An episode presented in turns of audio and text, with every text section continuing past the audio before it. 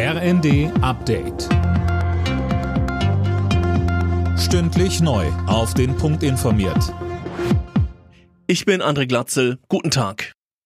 Vor dem Start des Tankrabatts übermorgen warnen Verbraucherschützer und Tankstellenbetreiber davor, jetzt mit den letzten Tropfen Kraftstoff umzufahren.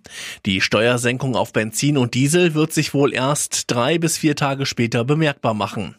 Jürgen Ziegner, der Geschäftsführer des Zentralverbandes des Tankstellengewerbes, sagte uns, Solange reichen normalerweise Vorräte und natürlich werden Tankstellen sich Ende Mai äh, die Tanks nicht mehr voll machen, sondern im Gegenteil darauf kalkulieren, dass sie relativ schnell mit neuer preiswerterer Ware von den Raffinerien bzw. von den Tanklagern versorgt werden. Verbraucher müssen für Lebensmittel in diesem Jahr wahrscheinlich noch tiefer in die Tasche greifen.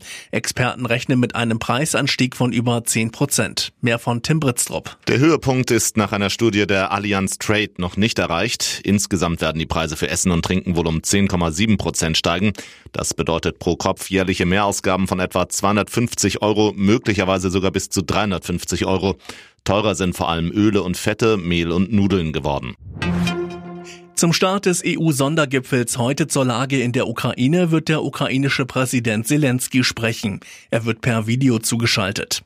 Die EU-Staats- und Regierungschefs werden unter anderem über weitere Finanzhilfen für die Ukraine, Rüstungskäufe und die Getreidekrise beraten und wohl auch weiter um ein heikles Thema ringen, den Importstopp für russisches Öl. Vor allem Ungarn blockiert diesen Schritt. Im Louvre in Paris hat ein Besucher eine Torte auf die berühmte Mona Lisa geworfen. Passiert ist nichts, das legendäre Gemälde von Leonardo da Vinci wird durch Sicherheitsglas geschützt. Der Tortenwerfer behauptet, dass seine Aktion ein Aufruf zu mehr Umweltschutz gewesen sei. Alle Nachrichten auf rnd.de